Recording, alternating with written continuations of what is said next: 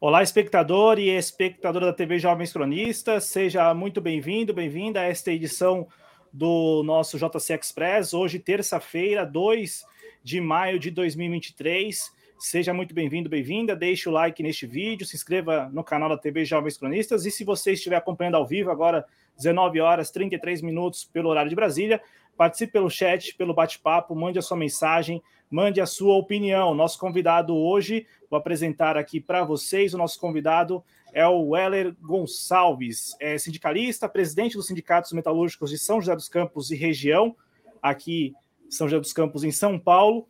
O arroba lá no Instagram do sindicato é o Síndico Demudo Metal SJC e também tem o arroba do Weller lá no Instagram, arroba Weller underline Goncalves, tá? É, ao invés do C cedilha, o C. Como vai, Weller? Seja muito bem-vindo à TV Jovens Cruz. Muito obrigado por encontrar um tempo aí na sua agenda para conversar com a gente. Para a gente iniciar a conversa, cara, eu acho que é importante explicar para o nosso público o que, que é a Vibraz. Porque, diferente dos outros programas que nós fizemos aqui sobre empresas públicas, estatais, a Vibraz não é uma empresa pública, não é uma estatal. E aí eu gostaria que você explicasse para o nosso público o que faz a Vibraz e a sua importância, para aí sim a gente falar um pouco do, do que caberia ao governo Lula e também das, das nuances e do, do momento da empresa. Olá, Cláudio, muito boa noite. Boa noite a todos que acompanham essa entrevista neste momento. É um tema que está em evidência e o nosso sindicato tem feito aí todos os esforços para estar tá atendendo aí toda a imprensa que nos procura, porque é um tema muito importante para a gente discutir com toda a sociedade brasileira. O que é a Avibras? Esta empresa que é localizada aqui no Vale do Paraíba, no município de Jacareí, ao lado de São José dos Campos, ela também tem uma unidade na cidade de Lorena, também aqui no Vale do Paraíba. E a Avibras é a principal empresa que nós temos no nosso país do setor de defesa. A Avibras produz foguetes, produz míssil, produz lançadores de míssil e é uma empresa que é tecnologia de ponta neste segmento.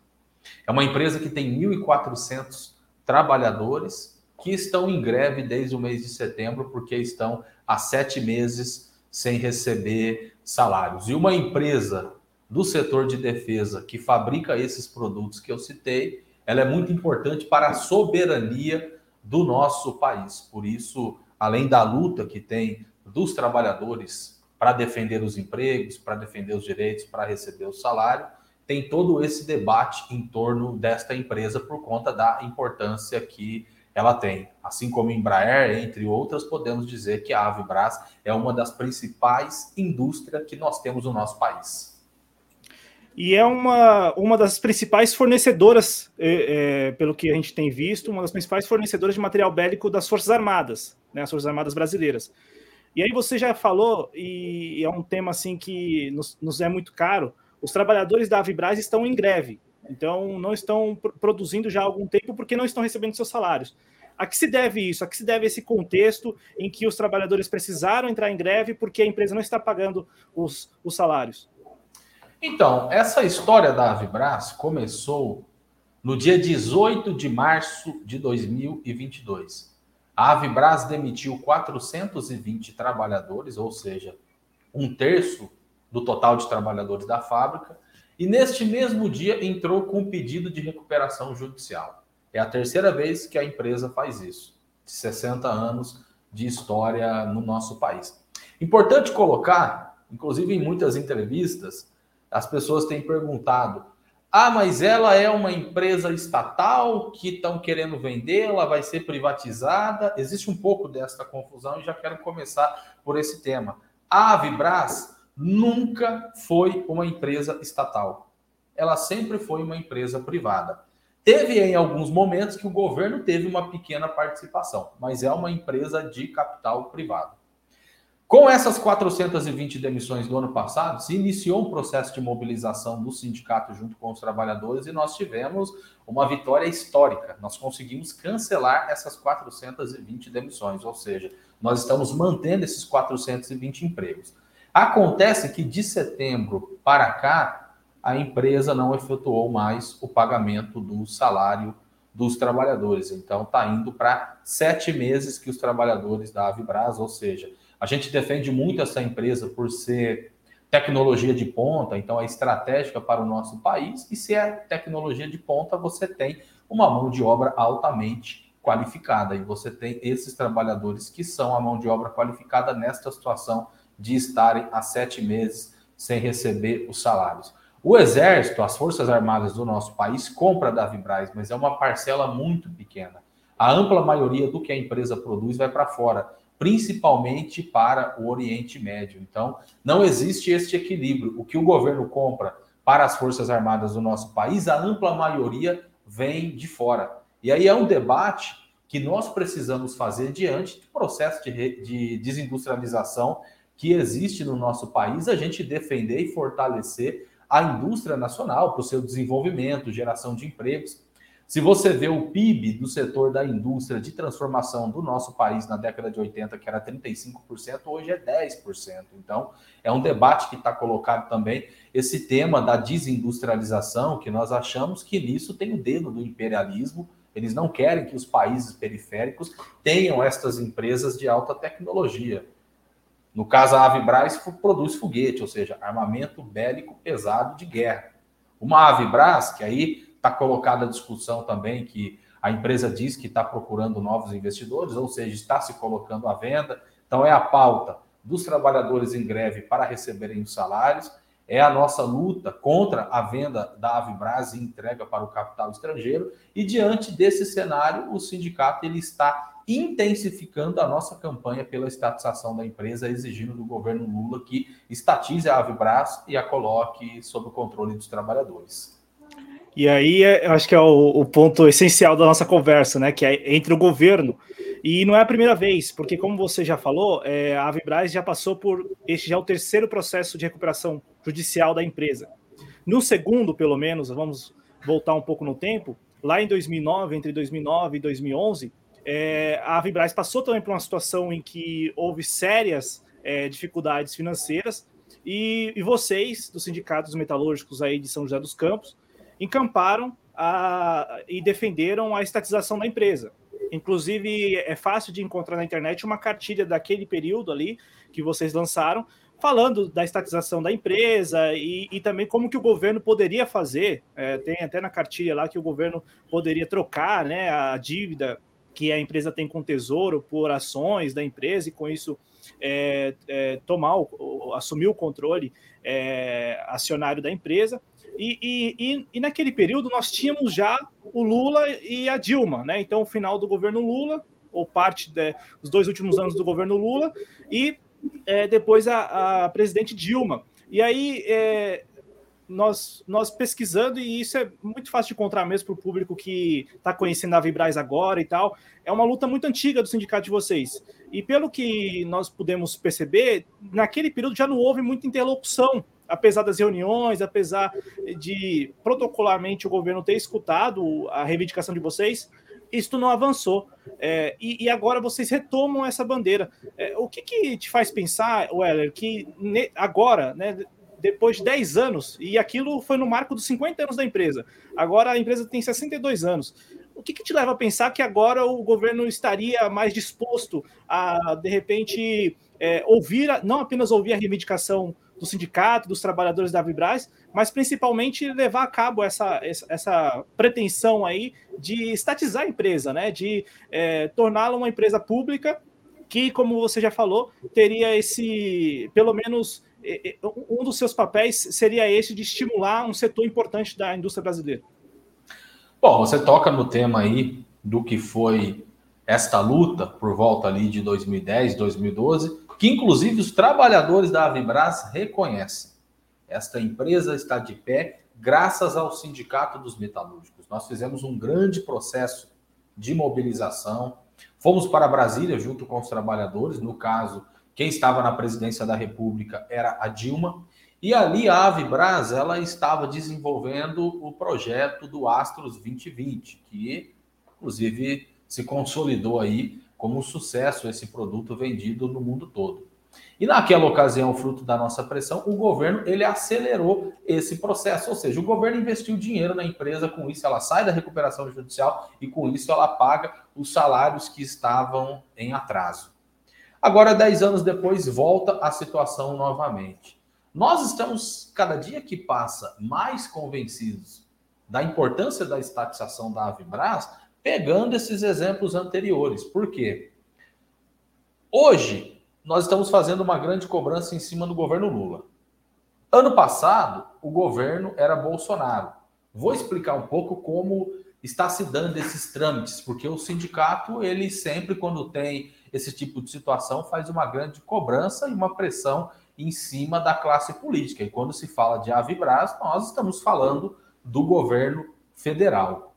No governo anterior, infelizmente, a gente sequer era recebido. Nós chegamos a ir para Brasília no ano passado com os trabalhadores da Avibras, não conseguimos conversar nem com o assessor, tanto do Ministério da Defesa como do presidente da República. O Bolsonaro, que se dizia nacionalista, que se dizia patriota, a gente não viu uma declaração do presidente da República diante da Avibras, principal indústria de defesa do nosso país. E uma grande contradição. Em dezembro do ano passado, o governo federal comprou 98 veículos blindados de uma empresa italiana, sendo que a Avibras produz veículos blindados.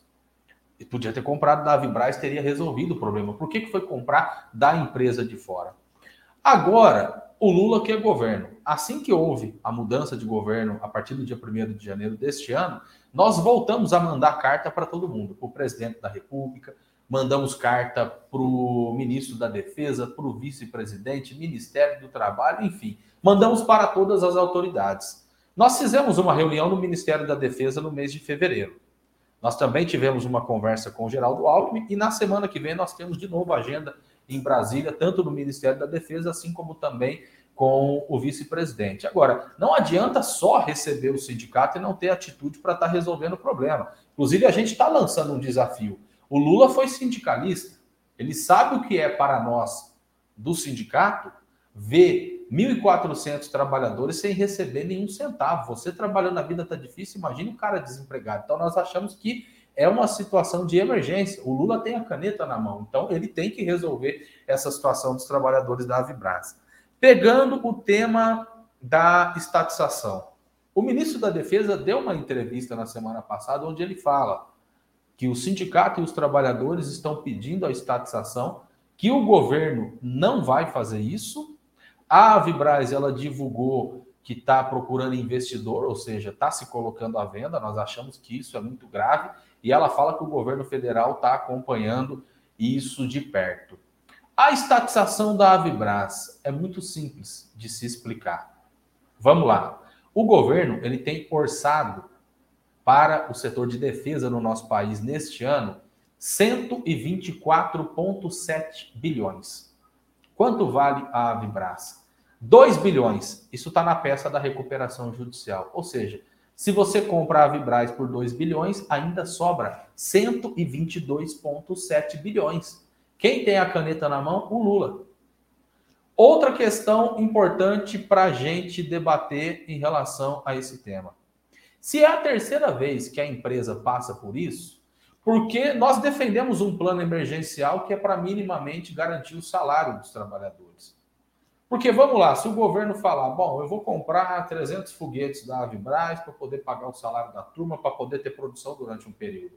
Aí ela segue vendendo a maioria do que produz para fora. Daqui 10 anos ela passa pela mesma situação. Daqui 10 anos ela vai passar de novo. Ou seja, enquanto esta empresa estiver na mão do capital privado, é isso que vai acontecer.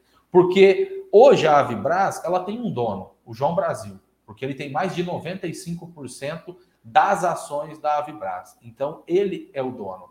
E a gente sabe como funciona o sistema capitalista. O patrão, ele quer saber do lucro. Porque a Avibras ganhou muito dinheiro, principalmente de 2015 até 2019. Aí ela alega que agora, com a pandemia, caiu as vendas e tudo mais. Mas e todo esse dinheirão que o João Brasil ganhou durante todo esse período? Não é sacanagem você ver os 1.400 trabalhadores, que é quem geraram a riqueza dele nessa situação dramática de estar sem salário? Por que, que ele não pega aquilo que com certeza ele investiu no patrimônio e vende para poder pagar os trabalhadores? Não vai fazer. porque o capitalista ele só pensa no dinheiro, o capitalista ele só pensa no lucro. Por isso que uma empresa como a Avibraz, setor de defesa, estratégica para o nosso país, para a defesa da nossa soberania, não pode ser uma empresa privada. Esta empresa ela tem que ser estatal. Vamos lá, você acha que se fosse nos Estados Unidos, uma empresa como a Boeing, se dissesse que está numa situação difícil, recuperação judicial, se falasse que estaria negociando a sua venda, você acha que o presidente dos Estados Unidos deixaria a empresa numa situação dessa? Não. Uma empresa do setor de defesa na Rússia, na China, em qualquer outro país, o governo com certeza vai querer ter aqui debaixo das suas asas. Porque, gente, vamos lá. A Avibras produz míssil, a Avibras produz foguete, armamento bélico pesado de guerra. É um absurdo que uma empresa dessa esteja na mão do capital privado e 80% do que produz e vende vai para fora. Por isso, nós achamos que é urgente, é uma reivindicação dos trabalhadores, mas que a gente vê que tem também o apoio popular. A cada entrevista que nós concedemos, muitas pessoas entram em contato dizendo estava tentando entender a situação, mas de fato, uma empresa dessa não pode ser privada, uma empresa dessa tem que estar na mão do Estado. E mais grave ainda, você vê os trabalhadores desta empresa nessa situação, sete meses sem salário, e nesse sentido nós achamos que é urgente. O Lula que tem a caneta na mão. O Lula precisa ele se reunir conosco do sindicato e resolver para ontem essa situação dos trabalhadores da Vibras. Vou passar aqui no chat, Weller, e cumprimentar quem nos acompanha. Na sequência, a gente continua, até para falar um pouco mais dessa figura do, do proprietário da Avibras, né, e o que, que ele pensa. É, vou, vou aqui passar no chat, cumprimentar quem nos acompanha, lembrando que, reforço, né, reforço, o like no vídeo é muito importante. Compartilhe o link aí nas suas redes sociais, no Telegram, no WhatsApp, enfim, no Facebook, em todas as suas redes sociais. Mande este link para mais pessoas, pra, porque todos nós estamos, neste momento, nos inteirando do que se trata a Vibras, né, da sua importância estratégica para a indústria brasileira e, e tomando pé mesmo do que está acontecendo. Como ela acabou de falar, é, é a partir das entrevistas que ele concede que as pessoas até eu mesmo, a gente começa a entender a dimensão do problema que é recorrente. Esse ponto acho que não pode deixar de ser destacado, né? É recorrente já, gente. É recorrente. Essa situação da Vibras não é inédita, né? E é isso que os sindicatos metalúrgicos lá de São José dos Campos têm chamado a atenção. Um assessor com a gente aqui, ó, o Jefferson Silva, e ele parece que é trabalhador da Avibraz, né? Porque ele escreveu aqui, ó, vamos para o oitavo mês sem salário, sem receber salário. Né? Então, assim, com as contas acumulando, enfim, família e sem salário, e, e sem perspectiva também. Né? O Em Nome da Rosa, o nosso Cristiano Araújo aqui com a gente, o, o Arte da Guerra passou por aqui, deixou a contribuição, e ele parabenizou o Heller, é, o Heller que tem feito mesmo um circuito pelos canais aqui no YouTube, os canais dos mais diversos para tratar do assunto da Vibras. A, a também, ó, Elza Oliveira Maia, parece que é trabalhadora da Avibraz aqui, falando já sete meses sem, sem salário. O Cris e Kleber, é, Cris e Kleber Carvalho, né, o casal aqui, é, pedindo para o Lula estatizar, e também me parece que são, são ou, ou, um dos dois é trabalhador tra, ou trabalhador aí da Avibraz. O Cristiano Fanfa com a gente, e Aqui também o José Danta Sobrinho falando da soberania nacional, que é um, um tema correlato aí com a Avibras, e o Anderson é, Xavier com a gente. O, o Weller, vamos falar um pouquinho, assim, é, você tocou no nome dele, então vamos falar um pouquinho do, do, João Brasil Carvalho Leite, que é o proprietário da, da Avibras, porque ele concedeu uma entrevista recente, né, no dia 14 de abril e tal, ao Paulo Roberto Bastos Júnior, que é jornalista, aqui tem o. Tinha aqui o currículo dele. É, aqui, é, engenheiro de automação e pesquisador militar, especialista em blindados e forças motomecanizadas da América Latina e Caribe. Só para dar o currículo do cara aqui, lá no técnico tec, Tecnodefesa, é o site, Tecnodefesa, daqui, daqui a pouco eu compartilho o link aí no chat, só para o pessoal entender também o que, que pensa o proprietário da Avibras, já que é uma empresa privada. E aí, ele ele responde né, sobre essas empresas que estariam interessadas em comprar a Vibras. Eu gostaria que você explicasse melhor quais empresas são essas e, e, e, principalmente assim o ramo de atuação dessas empresas, porque na entrevista que ele concede a, a esse articulista, ele fala que a Vibras estaria mesmo interessada em parceiros, entre muitas aspas, né? Porque a gente já imagina que tipo de parceiro, mas assim, não parceiros parasitários, parceiros que parceiros que pelo menos estivessem no que compreendessem o ramo de atuação da Avibras. O que, que, que você particularmente pensa dessa opinião, dessa procura por parceiros estrangeiros, principalmente, né? É, tudo isso porque a Avibras está nessa situação. E aí eu emendo com a seguinte pergunta: como não é a primeira vez que acontece isso, que a Vibras entra em processo de recuperação judicial e que os trabalhadores se veem na posição de vender algo ao governo para aí sim a empresa é, ter o mínimo para pagar os salários e continuar por um certo tempo. E aí eu, eu quero saber de você. Primeiro, é o que, que você pensa da opinião do, do, do proprietário da Vibras em relação a, a, essa diferenciação mesmo entre quem poderia investir na, na, na Vibras. É, não, não, ele pelo menos disse que não gostaria de empresas parasitárias, né? Empresas que não, não reconhecessem o ramo de atuação da, da. E segundo, é, como que é para vocês do sindicato estarem nessa posição de novo, de vocês terem que é, não apenas entrar em greve, mas principalmente terem que negociar com o governo algum tipo de compra que vai dar algum alívio no, no balanço financeiro da empresa, que aí sim vai poder pagar o salário de vocês. Porque eu, eu não entendo muito bem essa lógica, entendeu? Em que o trabalhador ele precisa sair para fazer uma venda para a empresa, para aí sim a empresa é, conseguir é, arrecadar ali recursos que pod poderão ser usados para pagar os salários. É uma lógica assim que não, não faz muito sentido para mim. Então, eu gostaria que vocês, você também falasse um pouco dessa posição do sindicato. Não, pois bem, primeiro, legal ver aí a presença dos trabalhadores assistindo a entrevista. Até agora a gente tem feito um movimento muito positivo porque a gente tem os trabalhadores juntos. Sindicato sem trabalhador não é nada. Não adiantava de nada o Heller ficar gritando, estatiza a Avibraz, essa é a situação da Avibraz, se os trabalhadores não estivessem conosco. E hoje a gente fica muito feliz e todo o processo de mobilização que a gente fez tem sido positivo porque tem trabalhador junto com o sindicato. Eu vi esta entrevista que o João Brasil concedeu e já tem um certo tempo que a empresa falou para a gente em reunião de negociação com o sindicato que estamos sim procurando um investidor e podemos vender parte ou toda a empresa. Eu me lembro que a primeira vez que o representante da Avibras falou isso para nós em uma reunião, eu virei para ele e falei: Você se lembra quando estava tendo a discussão da transação comercial da Embraer com a Boeing? Vocês sabem a posição do sindicato e vamos para cima.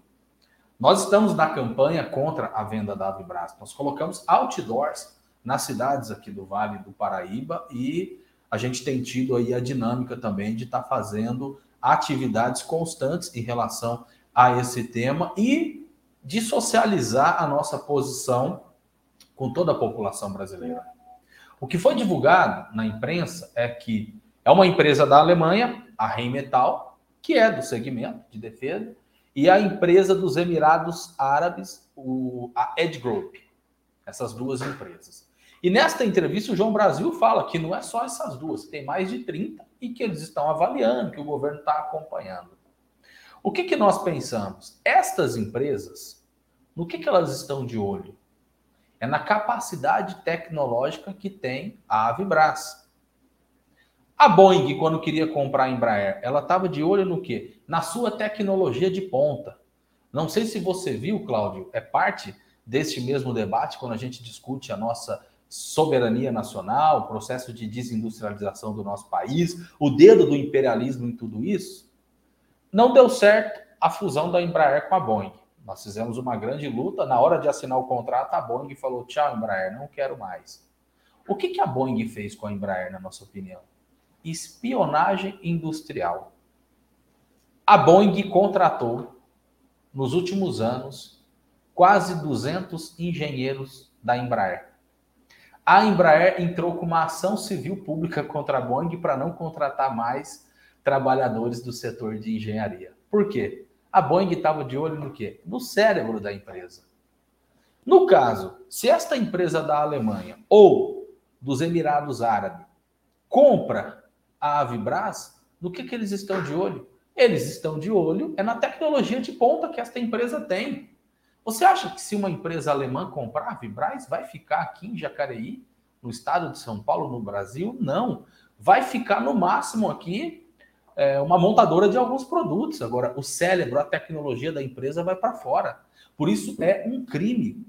E nós achamos que tem o dedo no imperialismo nisso, porque o imperialismo está fazendo uma rapina não só no Brasil, mas em toda a América Latina. Para eles não interessa esses países ditos periféricos terem essa tecnologia e fabricar armamento pesado de guerra. Se eles puderem ter o controle de tudo isso, é óbvio que é isso que eles vão querer. Então, fere a soberania do nosso país e nós chamamos toda a população brasileira para se somar conosco nesta, nesta luta. São três pautas que estão colocadas: a imediata, que são os trabalhadores sem salário que estão em greve, essa discussão de ser contra, porque pior do que você privatizar uma empresa estatal é você vender uma empresa de alta tecnologia, mesmo que privada, para o capital estrangeiro. Isso é inaceitável. E o governo Lula, porque o que a Vibras divulga é que o governo está acompanhando de perto para garantir que se tiver um investidor, que a empresa não vai sair daqui. Nós achamos que se tem representantes do governo Lula fazendo isso, está errado.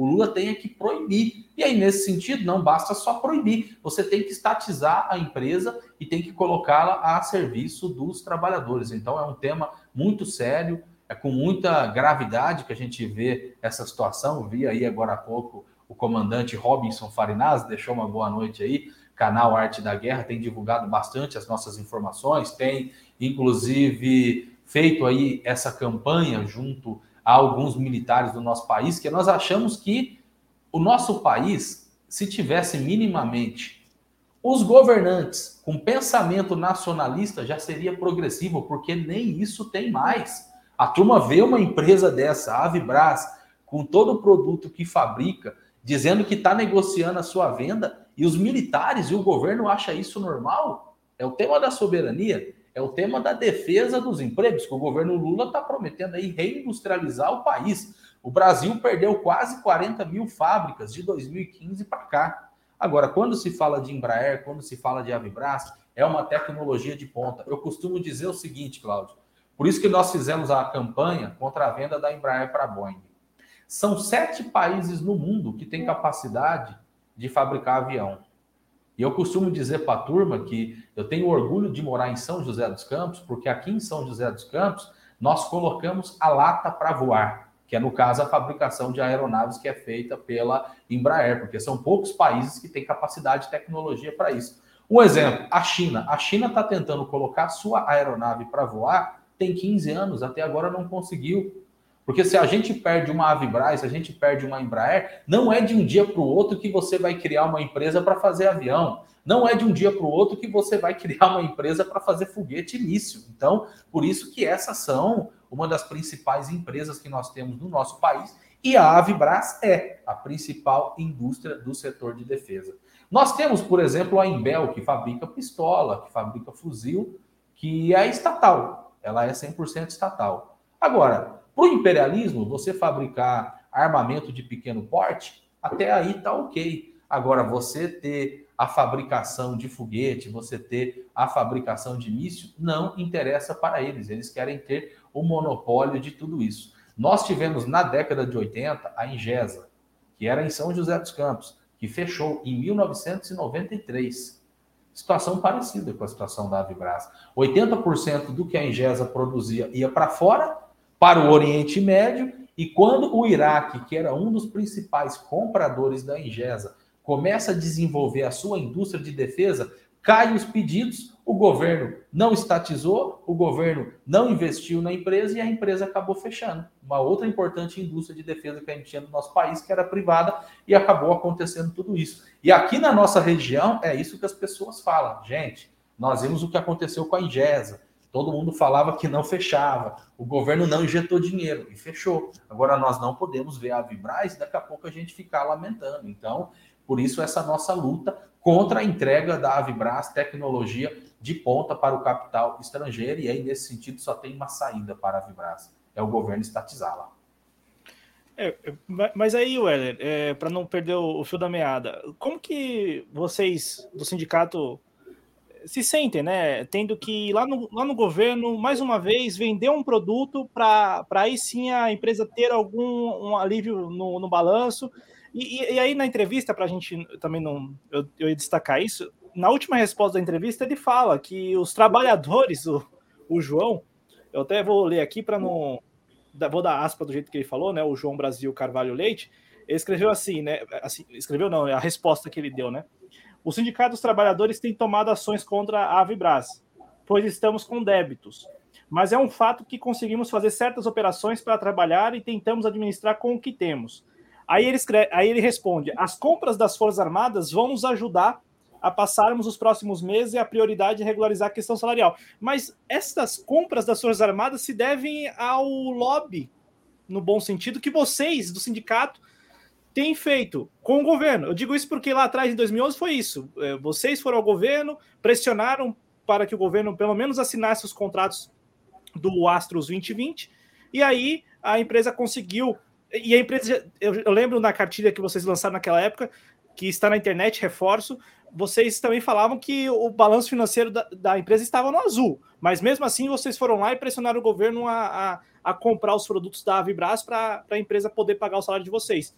E agora, de novo, você até falou numa das respostas que vocês vão nessas reuniões aí com interlocutores do governo para falar, ó, vamos lá pelo menos fazer alguma compra governamental para que a empresa possa nos pagar. E aí eu, eu fico pensando, qual é a lógica disso? Porque é, é, é muito cômodo também para o empresário, e o capital tem, tem muito disso, né? É, o, é muito cômodo para o capital, dependendo do trabalhador em todas as instâncias mesmo, né? Até nesse ponto, o trabalhador que está sem receber salário é quem vai lá negociar uma compra governamental que vai permitir a empresa pagar o salário. Como que vocês, vocês enxergam essa situação? Como que vocês se sentem nessa situação, cara? Olha, para a gente, isso podemos dizer que é até tranquilo, né? A gente tem aí o nosso ideal e o nosso entusiasmo e aí isso reforça a bandeira da estatização. Porque vamos lá, como é que a gente se sente indo negociar com o governo? Aqui no caso da Avibraz, ela depende do governo federal. A nossa bandeira é a estatização. Agora, é óbvio que se o governo falar que vai fazer um contrato para adquirir produtos, para minimamente ter a manutenção dos empregos e o pagamento do salário, nós vamos dizer que, ok, para esse momento isso é importante, mas isso não basta. E aí temos os exemplos das situações anteriores para que a gente cobre a, a estatização da empresa. A Avibraz sabe do peso que o sindicato tem nisso, da cobrança que a gente faz, da propaganda. Nós colocamos nos outdoors aqui do Vale do Paraíba. Os trabalhadores da Avibraz estão há sete meses sem receber salário. Lula, intervenha e resolva essa situação. Um outdoor desse tem peso, as pessoas passam e fica ali o registro publicitário disso. Semana passada nós fizemos a paralisação da rodovia dos Tamoios, que liga São José dos Campos até o litoral norte. Sindicato trabalhadores, paramos a rodovia. Muita gente fala isso é radical. Não, não. Radical é você ver o pai e a mãe de família chorando porque não tem dinheiro para comprar leite para o seu filho, que eles estão há sete meses sem salário. Isso é radical. Radicalismo é o que o João Brasil faz com os trabalhadores da Avibras. E nós não vamos parar. A gente, quando entra na briga, a gente entra de cabeça e a gente vai até o, até o final. Justamente por isso que nós colocamos que a estatização é a saída para a empresa. Se não de 10 em 10 anos, ou talvez até num período menor de tempo, a gente vai ter que ficar cobrando do governo para que minimamente faça uma compra emergencial para estar tá garantindo o pagamento de salários. E aí, uma atualização em relação a isso. Como a empresa está em recuperação judicial, tem as assembleias de credores, onde a empresa tem que apresentar o seu plano. E na quinta-feira da semana passada, teve uma nova assembleia, onde nós achávamos que essa situação da recuperação judicial seria resolvida, e o BNDES, que é o banco público, que é do governo, que o presidente desse banco é o Aloysio Mercadante do PT, pela segunda vez seguida pediu a suspensão da assembleia. O que significa isso? A primeira vez, que foi no mês de fevereiro, o argumento é que, pô, mudou o governo, então, ainda entre a direção do banco, tem alguns cargos que ainda vão entrar, então precisa ter a aprovação de todo mundo para o BNDES aprovar o plano. Na quinta-feira da semana passada, novamente, O BNDES fez lá algumas objeções ao plano que estava apresentado e por isso solicitou a suspensão e está marcada novamente a Assembleia da Recuperação Judicial para junho. Por que, que eu coloco isso? A recuperação judicial são as dívidas de 18 de março do ano passado para trás. No caso, o pagamento do salário não estaria na recuperação judicial. Só que a própria empresa tem dito, para que a gente consiga evoluir para o pagamento do salário, para ter um contrato ou conseguir uma linha de crédito para poder pagar esse salário, nós temos que resolver primeiro a situação da recuperação judicial. Então, o BNDES pedir a suspensão da Assembleia, que agora vai ser no mês de julho, nós achamos que é um absurdo. O BNDES, enquanto banco público, ele tem que dar é a solução para essa situação se vai emprestar dinheiro para a empresa para pagar as outras dívidas que tem, e tem que emprestar dinheiro, se for o caso, para pagar salário. É governo. O governo tem que se preocupar com o trabalhador. A diferença deste governo com o governo anterior é que desta vez está recebendo. Agora não adianta só receber o sindicato da tapinha nas costas e tal. Tem que resolver os problemas. O que está sendo cogitado, ainda não está 100% certo, é que talvez tenha um contrato das Forças Armadas junto com a Vibras que é isso que o João Brasil fala, que entrando este dinheiro, a prioridade é fazer o pagamento dos trabalhadores, mas até o momento são possibilidades, não tem nada de concreto. E por que, que nós vamos cumprir esta agenda na semana que vem em Brasília? Porque nós vamos chegar no Ministério da Defesa e falar: não dá mais, o trabalhador tem fome. Não dá para ver essa situação, gente. Sete meses sem salário. Nós queremos chegar para o Geraldo Alckmin, inclusive, ele é aqui da região do Vale do Paraíba, ele é de Pindamonhangaba, para dar o tapa na mesa e falar, Alckmin, você conhece o Vale do Paraíba, você sabe a importância que a Avibraz tem para essa região, porque 1.400 trabalhadores sem receber salário, isso impacta na economia da região. São 1.400 trabalhadores. E aí cada um tem uma família para sustentar. Tem uma esposa, um marido, filhos, pai e mãe, que depende daquele salário que o trabalhador não está tendo. E aí, Cláudio, eu sempre coloco isso nas entrevistas também, porque é parte da gente fazer a propaganda para sensibilizar a população para se somar conosco na luta pela estatização da empresa, que são o relato dos trabalhadores. Todos os dias aqui no sindicato vem trabalhador da Avibraz chorando. E a gente que vive isso junto com os trabalhadores se sensibiliza e é parte disso. Quando você vê um trabalhador desta importante empresa, mão de obra qualificada, chorando porque o filho está pedindo um Danone e não tem dinheiro para comprar. O cara chorando, pedindo para a gente fazer uma campanha para arrecadar a cesta básica, porque não está tendo que colocar na mesa para sustentar a sua família. Isso é um absurdo. E o governo federal sabe do que está acontecendo. É mais de um ano que está nessa situação da Avibraz, greve, toda a nossa pressão fazendo as manifestações, o que nós já fizemos de manifestação em São José, em Jacareí, em São Paulo, em Brasília. Nós fomos na feira que teve no Rio de Janeiro há mais ou menos três semanas atrás, a feira militar de vendas de produtos de defesa, que a Avibras estava lá, o Ministério da Defesa também estava lá, e nós fizemos um protesto lá na porta junto com os trabalhadores. Então tá todo mundo sabendo. E aí, principalmente, o governo. O PT não é o partido dos trabalhadores? O Lula não voltou com um discurso de que, ó, serei diferente do que foi no governo anterior? Nós pedimos voto para o Lula no segundo turno, voto crítico.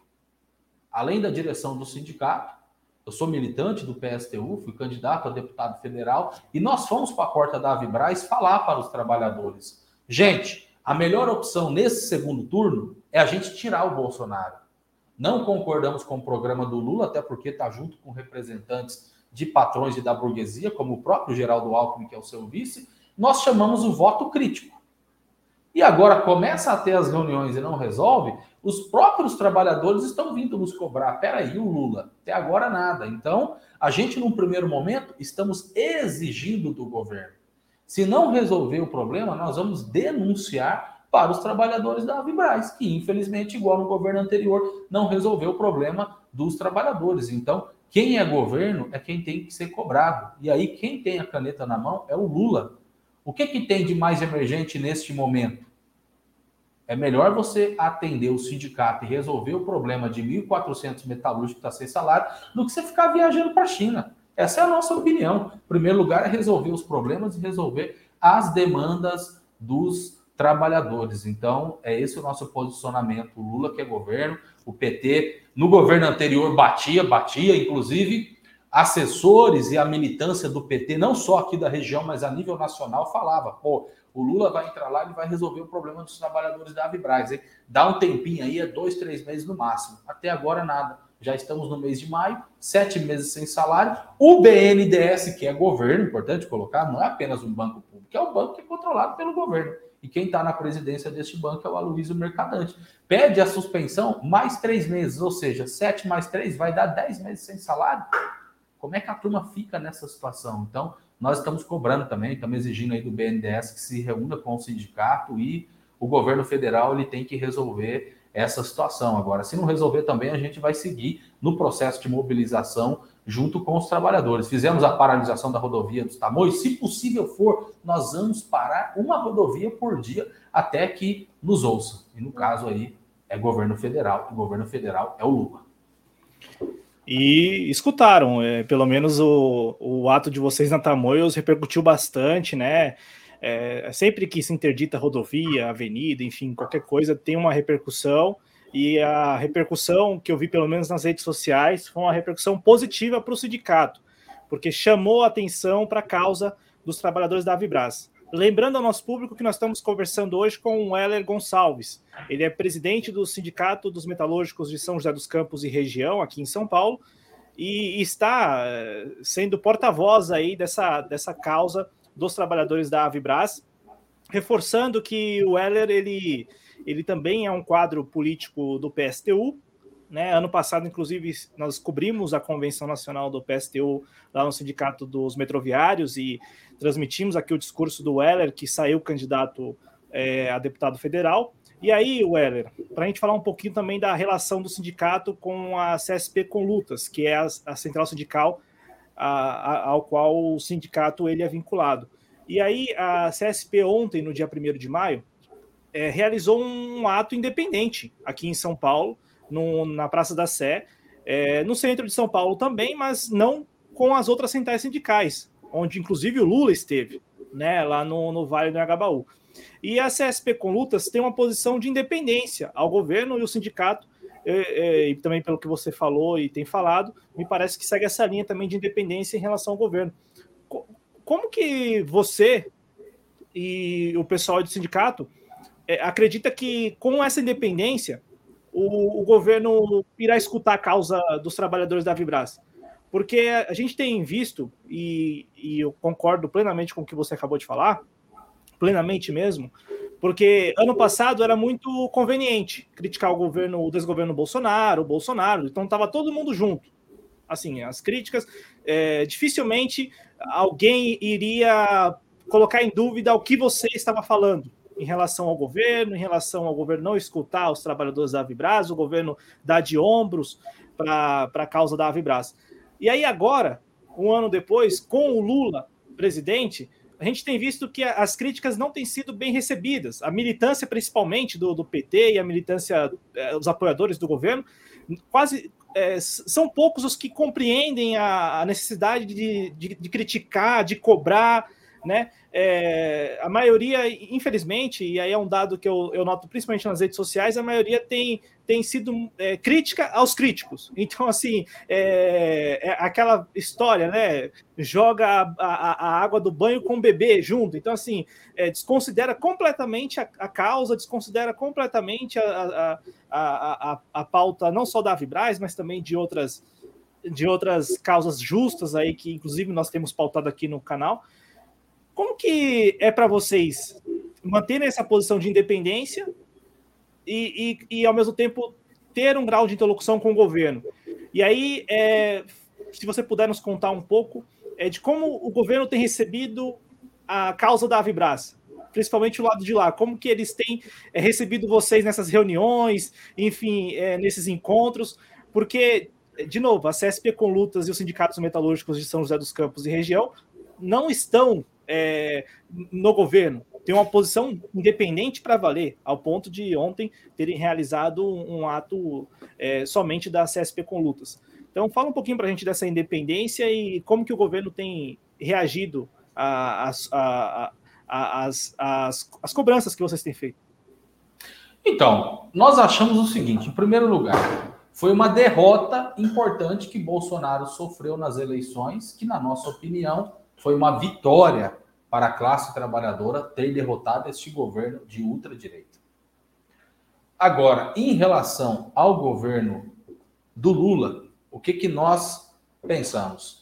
Como eu disse, nós fomos para a porta da Avibras, e não só da Avibras, mas de todas as fábricas metalúrgicas, com a nossa posição do segundo turno. Como você disse, eu fui candidato a deputado federal pelo PSTU. No primeiro turno, nós tivemos a nossa chapa própria, com a companheira Vera Lúcia, nossa candidata a presidente. E como a gente teve nas fábricas pedindo voto para a Vera para presidente, no segundo turno nós tivemos uma posição e nós voltamos pedindo o voto crítico no Lula e PT. E explicando para os trabalhadores por que seria um voto crítico. Porque vamos lá, Cláudio. Falar de Avibraz é falar de Ministério da Defesa. Quem é o ministro da Defesa? O Múcio. Ele é bolsonarista, ele é de ultradireita. O Lula está fazendo um governão de unidade nacional, juntando todo mundo. E nós já vimos esse filme lá atrás. O Múcio vai resolver o problema dos trabalhadores da Avibras? Não, ele é de ultradireita. O Geraldo Alckmin. Nós vamos se reunir com o Geraldo Alckmin semana que vem. É até importante, eu gosto bastante de responder esse tipo de pergunta. O que, que nós pensamos? É que a gente viveu os últimos quatro anos numa situação de terror com o governo de ultradireita. A gente viu a política genocida que Bolsonaro teve na pandemia. A culpa da quantidade de mortes que nós temos no nosso país é dele. Bolsonaro falava que odiava sindicato e movimentos sociais. Então, o que ele fez nesses quatro anos foi cumprir sua promessa de campanha. Isso ele cumpriu. Não recebeu nenhuma vez, nenhum sindicato. Não tinha diálogo nenhum. Agora, o que a gente vê é a volta da normalidade. O representante do Estado receber o representante dos trabalhadores, independente da posição política, isso é a volta da normalidade nesta sociedade da democracia burguesa que nós vivemos. Então, independente da posição do sindicato, o governo ele tem que receber. O nosso sindicato está junto com a CSP com lutas, a nossa central sindical. Nós achamos que os sindicatos e as centrais sindicais têm que ser independentes, não só dos patrões, mas também dos governos. Porque o que, que a gente viu no momento anterior? Você até citou que teve unidade de ação entre as centrais sindicais, verdade? Participamos de várias manifestações juntas. Quais eram as bandeiras? Principalmente a revogação da reforma trabalhista, a revogação da reforma da Previdência e da lei da terceirização. Assim que o Lula assume, você não vê mais as centrais sindicais falando isso, só a CSP com lutas. Por quê? Porque o Lula é governo. E aí sabe que o Lula não vai fazer isso, quer ser central, chapa branca do governo. Nós achamos que isso está errado. A reforma trabalhista jogou na lata do lixo direitos históricos dos trabalhadores. Então, um presidente da República que foi sindicalista, que é do partido, que tem o nome de Partido dos Trabalhadores, minimamente tem que pegar a caneta e revogar, e o Lula não vai fazer isso. Este é um dos motivos pelo qual nós não participamos do ato que estavam todas as centrais sindicais. Nós fizemos o nosso ato alternativo, classista e independente na Praça da Sé. Segundo motivo, eles convidaram o Tarcísio de Freitas para participar do ato. Tarcísio de Freitas é representante do bolsonarismo. Tarcísio de Freitas é inimigo do povo paulistano. Está falando que vai privatizar tudo. Então não cabe no mesmo palco aqueles que de fato defendem os trabalhadores junto com representantes da burguesia. O primeiro de maio não é dia de fazer festa. Primeiro de maio é um dia histórico de luta da classe trabalhadora internacional. A cultura que essas centrais sindicais passam para os trabalhadores é completamente errado. Primeiro de maio é para a gente lembrar dos nossos mártires de Chicago que foram mortos lutando pela redução da jornada de trabalho nos Estados Unidos.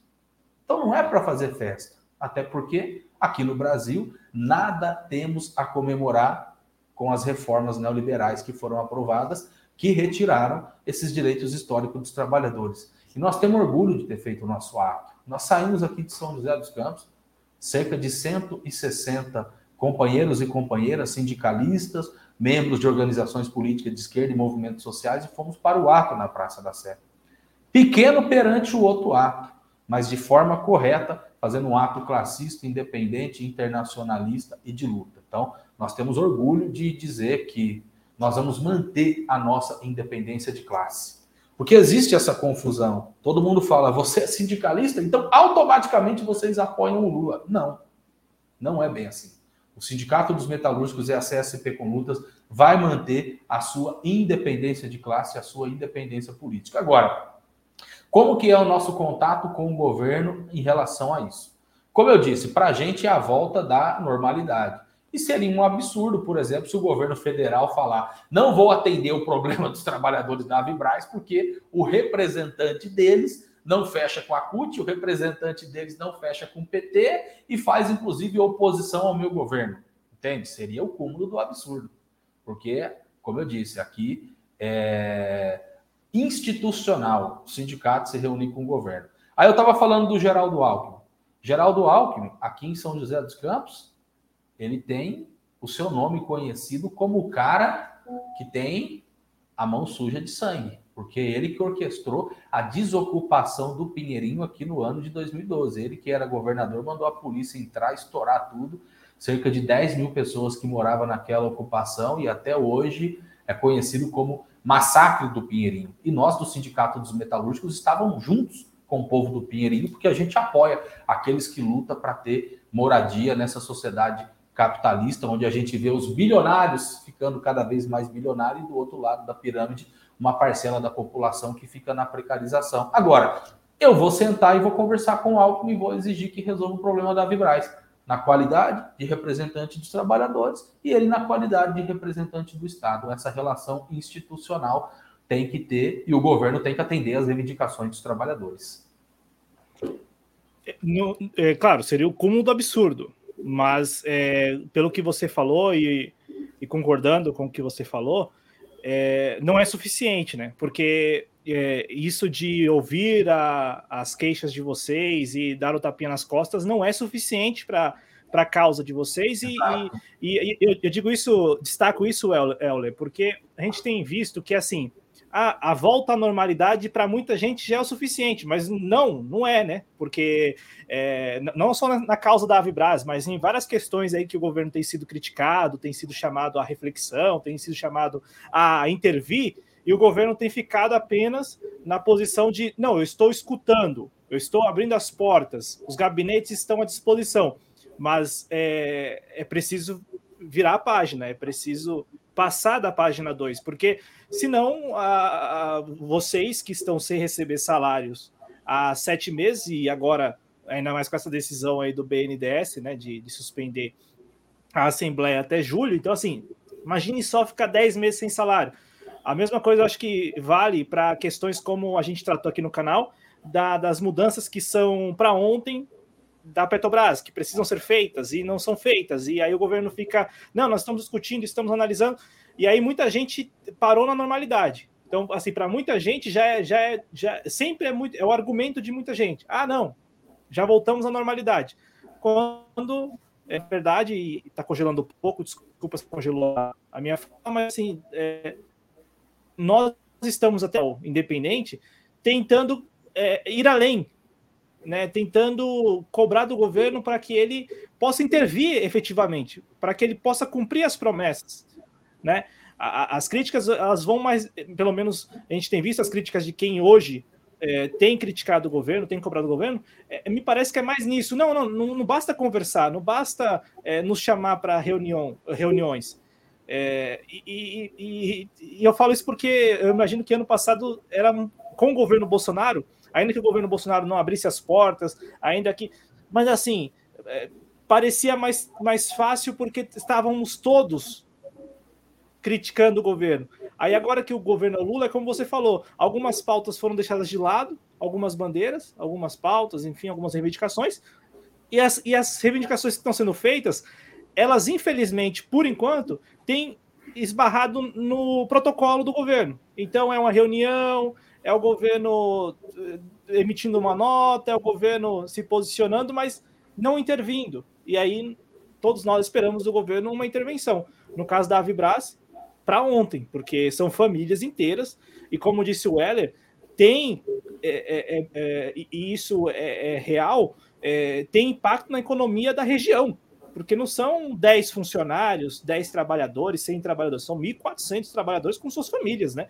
Todas residindo, ou quase todas residindo nessa região aí de São José dos Campos, Jacareí, Lorena e por aí vai. Ô, Weller, tem uma pergunta aqui do chat que chegou e, e, e você tem ido nos programas tem falado para além da Avibraz, até porque você é sindicalista, tem esse, essa, essa questão da, do sindicato que você é presidente, não está vinculado às centrais sindicais que hoje apoiam o governo. Então, assim, muita gente tem essa, essa pergunta para você. É, e aí o Leandro Ferrari fez aqui. O que, que o Heller tem a dizer sobre o peleguismo generalizado dos sindicatos no Brasil? Bom, vamos lá. É, o que você coloca aí como observação é o que nós pensamos. Muita gente vê a volta da normalidade como ah, tá tudo bem. Não tá tudo bem, não. 18 reais de aumento no salário mínimo é melhor do que você não ter nada. De fato, no governo anterior não tinha nada. Mas resolve o problema da classe trabalhadora, 18 contos, você compra meio quilo de carne, não vai resolver. A nova tabela do imposto de renda de 1.900 para 2.600 melhora para uma boa parte dos trabalhadores, porque infelizmente salário no nosso país virou pó, metalúrgico, e os trabalhadores no geral estão tá ganhando muito pouco. A promessa era 5 mil, vamos ver se vai chegar lá. O que, que nós pensamos? Tem que taxar as grandes fortunas. Salário, você descontar imposto, tá errado. Enquanto a gente vê que os bilionários do nosso país, que é esse sim que devia pagar imposto, quem paga imposto no nosso país são os pobres. Então, nós vamos manter a nossa independência justamente por conta disso. Está fazendo algumas concessões e dando algumas migalhas, mas que para nós, do ponto de vista estrutural, não resolve o problema da classe trabalhadora. O novo arcabouço fiscal está garantindo o pagamento da dívida. Nós achamos que essa dívida é um absurdo. Tem que suspender e parar de pagar. Não foi o povo brasileiro que fez essa dívida. São trilhões todos os anos que vai para bolso de banqueiro. Sobre a pergunta que o companheiro faz aí, infelizmente, esse é o pensamento que nós temos. Primeiro de maio, que devia ser um dia de mobilização, é um dia que você vê as principais centrais abraçadas, inclusive com setores de direita, e convidando o governador do estado de São Paulo, que é de ultradireita. Isso você faz evoluir o nível de consciência do trabalhador? Não faz.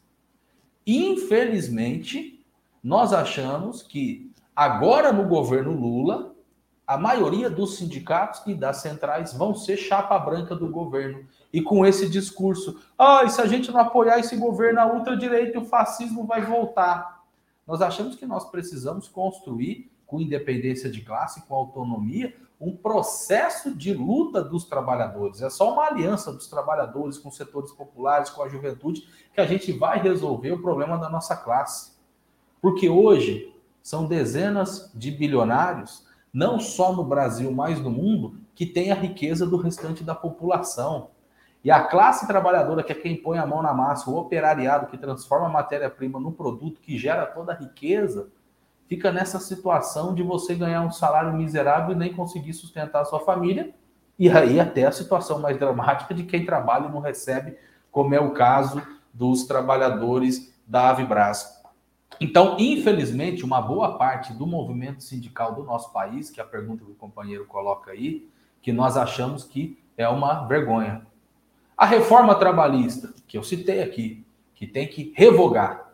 Um dos pontos da reforma foi o que? Acabar com o imposto sindical. Nosso sindicato sempre foi contra. Eu gosto muito de falar isso porque acho que esses bons exemplos têm que ser socializados com toda a sociedade. Nós tínhamos uma liminar, Cláudio, onde as empresas não podiam descontar o imposto sindical. Ficou 10 anos. Bilhões que nós deixamos de arrecadar. Depois a liminar caiu, porque uma parte do imposto sindical ia para os sindicatos, a outra parte ela ia para o governo. O governo falou: não vou abrir mão do que é meu. E aí, assim que volta a cobrar o imposto sindical, o que, que a gente fazia? A gente devolvia o dinheiro para o trabalhador. Isso dava um trabalho danado. Tinha na porta da fábrica com a fichinha, o cara preenchia, a gente devolvia. A gente sempre teve a política de ter associado. São os sócios do sindicato que tem que manter a entidade. Você depender de imposto está errado. E com o fim do imposto sindical, um monte de sindicato fechou, porque era sindicato de gaveta que só existia para pegar o imposto sindical, para manter privilégio do dirigente, que está errado. E aí o sindicato fechou, porque não tem trabalho de base, não tinha associado. E não estou falando de um ou dois, não. São muitos sindicatos. E hoje nós pensamos isso. O movimento sindical brasileiro, nós achamos que hoje uma boa parte é uma burocracia sindical completamente adaptada a essa ordem burguesa e que não organiza a luta dos trabalhadores. No governo Lula, não vão querer fazer nada. Vão dizer que se a gente fazer luta contra o Lula, vai voltar a ultradireita. Nós achamos que isso está errado. O Sindicato dos Metalúrgicos de São José dos Campos e região, filiado à CSP com lutas, independente de quem tiver no governo, independente da sigla partidária, independente da cor da bandeira, se atacar o trabalhador, nós vamos fazer luta, diferente da maioria das outras centrais. Eu fico imaginando, Heller, que deve ser muito cômodo, né, para uma galera aí que, que agora tem essa desculpa, né, de que, ah, se a gente criticar o governo é, em 2026, se prepara que, que o Bolsonaro volta, e, e ou um Tarcísio se elege e tal. É, é, é muito cômodo, né, porque eu fico, pensando, é, se nos últimos anos, em que nós tivemos aí vários ataques, e ataques intensos à classe trabalhadora, contra a reforma trabalhista, lei da terceirização, aí trabalho intermitente, aí tem a intensificação da precarização das relações de trabalho, né, que é um, que é um tema que o governo diz que vai estudar agora em relação aos aplicativos, né, os trabalhadores por aplicativo.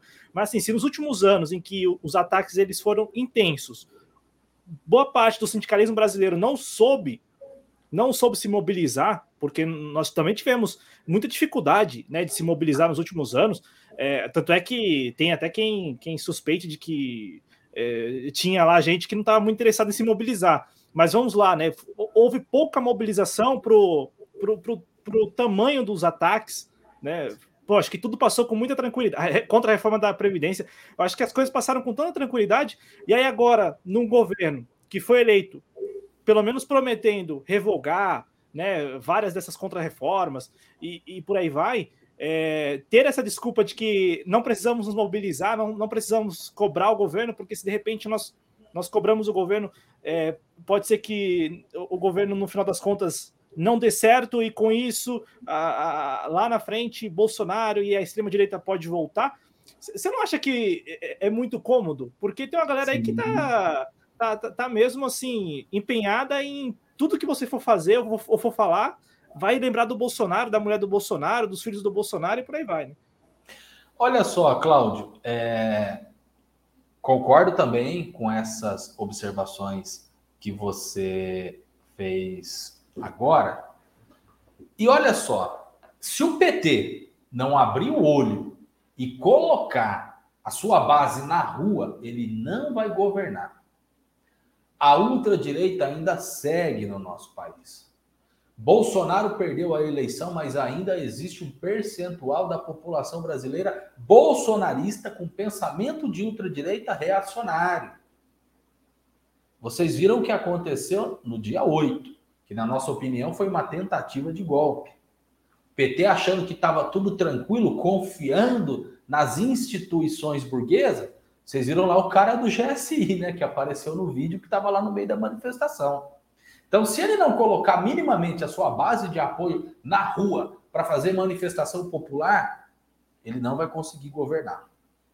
O Lula, ele é diferente do Bolsonaro no tema dos costumes, completamente diferente. Agora, do ponto de vista da economia neoliberal, não tem muita diferença. O novo arcabouço fiscal está garantindo o pagamento da dívida. O que, que isso está servindo para a população brasileira? Que é esse o centro do debate que está colocado, que é a discussão da economia. Enquanto não tiver minimamente o governo anunciando projeto de obras públicas para ter geração de emprego, porque o que o povo precisa é de emprego. A desindustrialização precoce que aconteceu no nosso país nos últimos anos é uma situação muito preocupante. O PIB do setor da indústria de transformação, que era 35% na década de 80, hoje é 10%. Enquanto você vê que aumentou o setor de serviço. A precarização, como você falou, hoje o que a gente vê é uma boa parcela da população que no momento quando surgiu tinha o discurso do empreendedorismo. Ah, eu vou trabalhar de Uber, eu trabalho quando eu quero, não tenho patrão. Aí hoje o cara tá vendo. não tenho férias, não tenho décimo terceiro, não tenho jornada de trabalho regulamentada e muitos gostariam, inclusive, de estar voltando para a fábrica. Salário no nosso país, salário mínimo aumentou 18 reais, que eu disse aqui, é melhor você ter 18 do que você não ter nada, mas não resolve. O salário dos trabalhadores, de um modo geral, hoje um operário entra para trabalhar na Embraer, no final do mês ganha menos que dois mil reais livre. É essa a situação que está colocada a classe trabalhadora brasileira. Então é um problema macro da economia. Agora, da forma como está apresentada a discussão econômica, não tem muita diferença dos governos anteriores. E aí eu digo para você, qual que é a nossa opinião? A ultradireita e o bolsonarismo surge porque uma parcela da população, e principalmente da classe trabalhadora e do povo pobre do nosso país, ficou desiludida com Lula, ficou desiludida com a Dilma, ficou desiludida com o PT. O próprio PT muitas vezes faz essa autocrítica de que eles erraram lá atrás e que foi isso que projetou a ultradireita, porque tinha uma confiança muito grande da população e aí viu que o PT pisou na bola.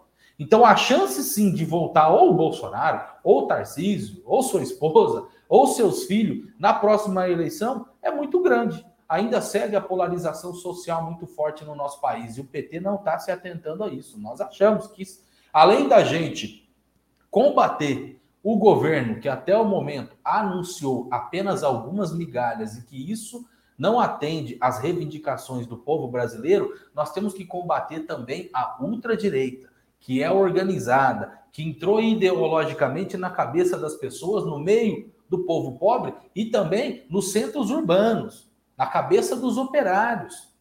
E aí é uma dupla tarefa que a gente tem de discutir com os trabalhadores que a gente precisa construir uma nova alternativa política no nosso país. E, mais uma vez, se o PT não colocar minimamente a sua base de apoio na rua para fazer manifestação, confiar apenas nas instituições burguesas, tá ferrado. Conversamos aqui com o Heller Gonçalves, presidente do Sindicato dos Metalúrgicos de São José dos Campos e região, e também é, principal porta-voz, posso colocar dessa forma, é, da causa dos trabalhadores da Avibras, pela estatização da Avibras, a empresa que nós tratamos aqui, principalmente no primeiro bloco é, do programa. O, o Heller, e aqui quando a gente começa a falar do governo, a gente é, vai, vai longe. Tem né? tema pra caramba, né?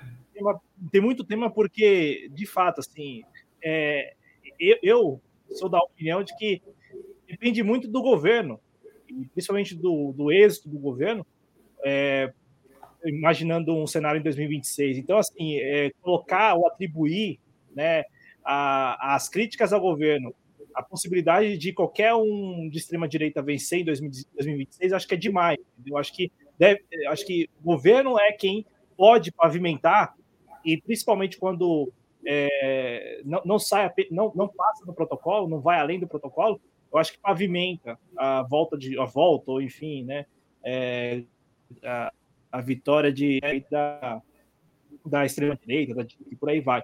Porque, de fato, as críticas são muito pertinentes. Até porque, para terminar aqui as minhas, as minhas observações, na campanha, o que nós vemos era um senso de urgência, né, da parte da campanha do PT e tal.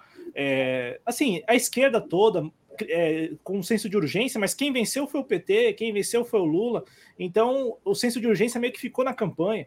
E, e é isso que todos nós acho que estamos cobrando neste momento, né? Que o governo eh, pense com aquela urgência que vendia nos seus discursos e pronunciamentos na campanha. Ué, o, o senso de urgência ele é necessário, porque no caso específico da Avibras, são famílias inteiras sem receber salários há sete meses, e aí com a perspectiva das piores, né? Porque poderão ficar até dez meses sem receber salário.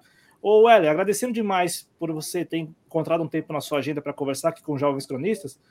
A minha última pergunta sobre a Vibras é qual a sua expectativa para esses encontros que vocês vão ter aí na, nas próximas semanas, principalmente em, em relação a alguma intervenção mesmo do governo? Talvez não a estatização, nós lançamos uma enquete aqui no chat para o público responder, perguntando se o, o público é, acha que o Lula vai, o governo Lula vai estatizar. É, não, não, é se deve, tá, gente? Não é a opinião de vocês, mas assim, se vai, se as pessoas acreditam que o governo Lula teria disposição política e coragem para estatizar a Vibras. É, e, e, a maioria aqui, 60%, 59% dos que responderam, disseram que sim. Então, assim, as pessoas estão crentes que o Lula vai estatizar a Vibras. Né? Não é que deve, é que vai. E aí eu fico pensando, é, pelo que você falou aqui, falou em outras lives, o, o melhor cenário para os trabalhadores da Vibras seria o governo estabelecer um plano mesmo emergencial e, e, e, de repente discutir a estatização depois, ou não discutir a estatização, que é mais ou menos o que eu pude entender da sua fala, assim, o que eu tirei, infelizmente. E o que, que você espera desses encontros que vocês vão ter agora é, com o Geraldo Alckmin, com os representantes, ou representante lá do Ministério da Defesa, e por aí vai?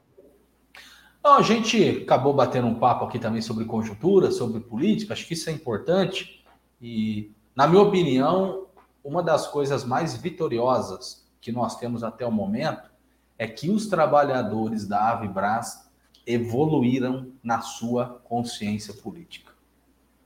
Lenin, que foi dirigente da Revolução Russa de 1917, ele falava que o operário, quando ele entra em greve, ele evolui um quilômetro em sua consciência. E uma greve longa como essa, um ano e dois meses de luta, esses trabalhadores aí de fato, são vários quilômetros que evoluíram. Porque a gente vê o trabalhador falar, poxa, a gente estava lá no pé da máquina, no chão da fábrica, e muitas vezes a gente não sabe como funciona a sociedade. E muitos chegam na conclusão de que a sociedade capitalista faz com que o trabalhador fique dessa forma e para o governo não é interessante você ter trabalhador politizado. E aí o trabalhador fala: estou indo nas manifestações, estou vendo, que a gente tem que se humilhar muitas vezes para ser atendido. Isso é uma vergonha, devia ser o contrário.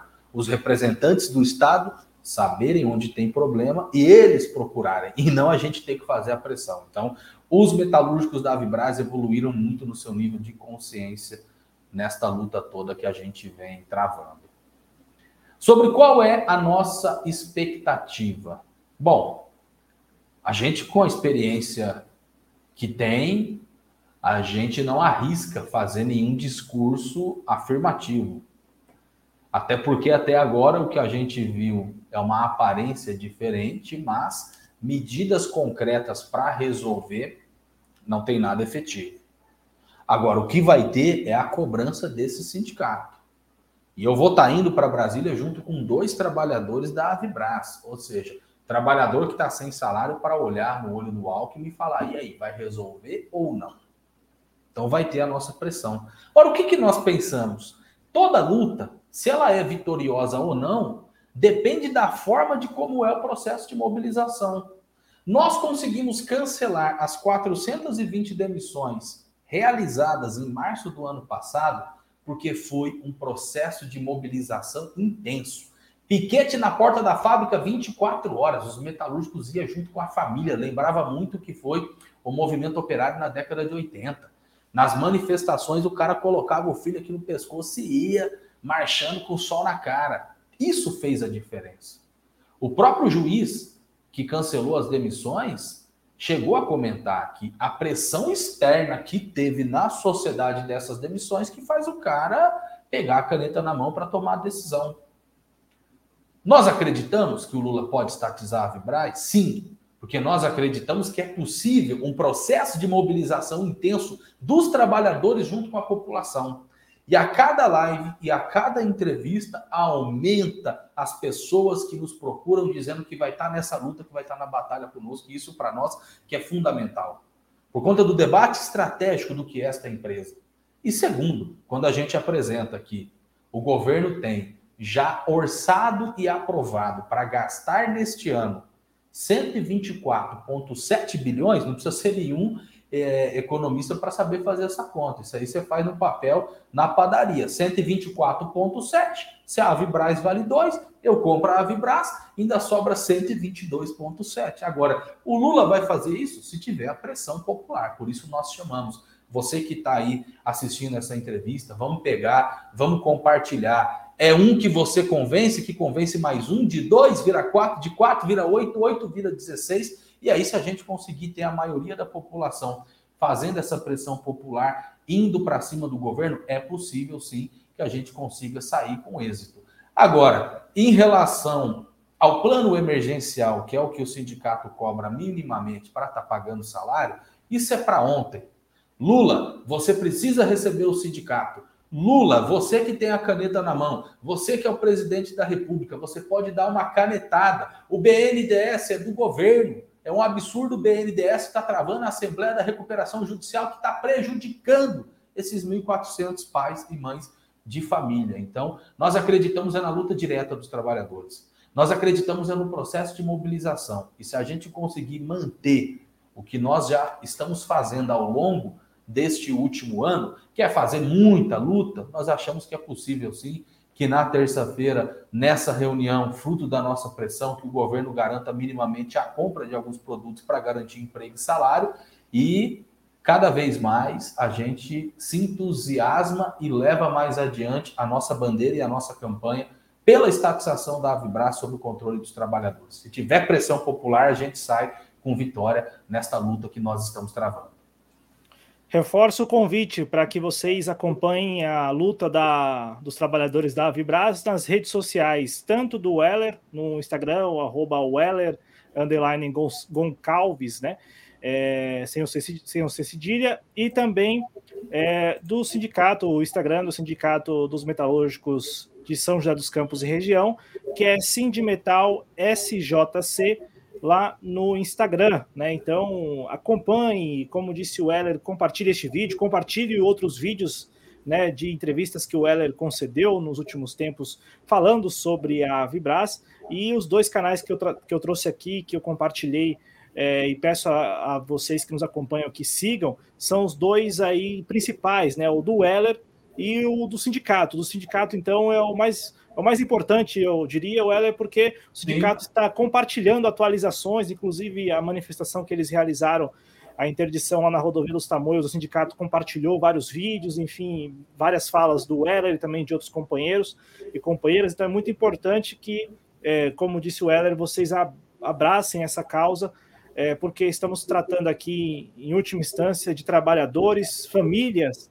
de trabalhadores que estão sem receber salários. A, há meses, com as contas acumulando. Então, imagine só a dor de cabeça né, dessas famílias. Então, é, além de prestarmos a nossa solidariedade, nós aqui, enquanto meio de comunicação, e vocês, espectadores, enquanto ativistas digitais, nós podemos contribuir divulgando, compartilhando as ideias e dando todo o apoio é, importante para esta causa, a causa dos trabalhadores da Avibras. Muito obrigado mais uma vez ao Weller, muito obrigado ao pessoal dos sindicatos metalúrgicos de São José dos Campos e região. É, deixo aqui na tela o, o arroba do Sindicato dos Metalúrgicos no Instagram e também agora o do Weller, para quem está acompanhando ao, ao vivo ou o vídeo, né, assistindo o vídeo também depois na versão gravada. E quem estiver é, nos escutando na versão podcast, na descrição do vídeo aqui tem as redes sociais, tanto do Weller como também do sindicato. Muito obrigado mais uma vez ao Weller, muito obrigado a todos que nos acompanharam, saúde a todos nós, muito obrigado a quem é, contribuiu financeiramente aqui com o projeto, né? Tanto o, comandante Robson Farinazo como o Leandro Ferrari e os outros todos que participaram pelo chat, mandando a sua opinião, mandando a sua mensagem. Sessão comentários também está à disposição e voltamos numa próxima. Muito obrigado, Weller. Boa noite a você e a sua família. Muita saúde. Até a próxima, gente. Tchau. Se cuidem. Boa semana.